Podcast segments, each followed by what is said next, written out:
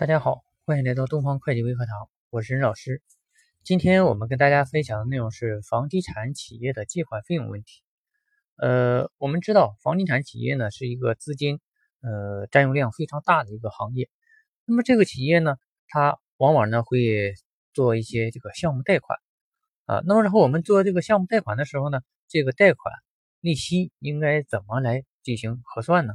呃，我们是这样的。那么，如果是为了项目啊进行了贷款啊，那么然后在这个贷款发放的时候呢，呃，我们呃这个资金啊是用于项目，所以说这块的利息费用啊，呃，一般来说我们应该计入到开发成本中。那么，如果你这个利息啊确定不了是啊这个资金呢确定不了是具体是哪一个项目，那么可以呢呃先放在开发间接费用啊借款费用，然后来归集。归集完了以后啊，呃，会把这些费用呢进行分摊。那么这个分摊呢，一般我们可以按照这个呃预算造价法啊，预算造价法，或者是这个直接成本法啊来进行分摊。那么呃，我们在做这个呃借款啊借款的时候呢，呃，要确定啊，那么然后它的这个资金使用啊，使用是用在哪些项目？啊，那么然后就在这几个项目中啊进行分摊啊。那么如果呢，你能够确定它就是某一个项目，那么这个时候呢，你的这个借款费用呢，可以直接计入到这个呃开发成本中的这个借款费用中啊。就是说，我们有六大项成本嘛，这时候你可以在开发成本中呢再增加一项啊借款费用啊这个成本。那么另外呢，我们还要注意一下哈，如果你的这个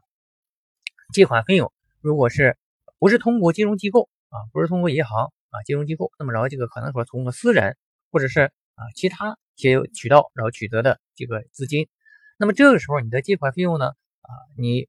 这个呃利息不得高于呢同期银行的这个贷款利息啊，那么这个呢也要特别注意啊，也要特别注意啊。那么我们在做这个啊。借款利息的时候呢，啊，借款费用的时候啊，不单单包括借款利息，那么然后还有呃，因为啊借款而发生的一些其他的费用啊，比如说呃这个评估啊，啊，比如说呃这个呃咨询呐，啊顾问呐，啊等等。那么有一些呢，实际上它就是变相的啊利息啊，就像有的企业这个银行呢，他想然后这个呃把这个利息。啊，给提高，但是呢，国家规定，然后又不允许啊，它这个呃这么高的利率，那么这时候呢，它通过啊一些变相利息啊，比如说啊咨询费、顾问费啊等等啊，那么 在这里头这些费用呢也归到借款费用之中当中来啊，这就是然后我们的啊房地产企业的啊借款费用啊，那么当你的项目已经结束了啊，已经结束了，那么在这个借款呢还没有还清。啊，还没有还清，那么这个时候怎么办呢？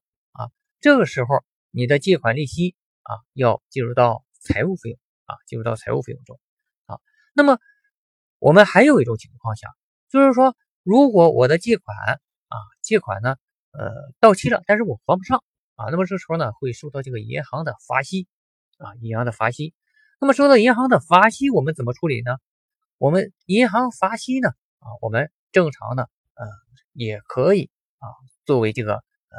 借款费用，但是是这个借款费用啊，在土地增值税清算的时候呢，是不允许扣除的啊，不允许扣除啊，但是在企业所得税汇算清缴的时候啊，是可以扣除啊，因为呢，这属于合约性的啊，合约性的这个呃违约啊，付这个费用啊，它不属于行政性的啊，如果你是行政性的，比如说政府罚款呢啊，税务局的滞纳金呢，那么这些呢。是不允许在税项扣除的。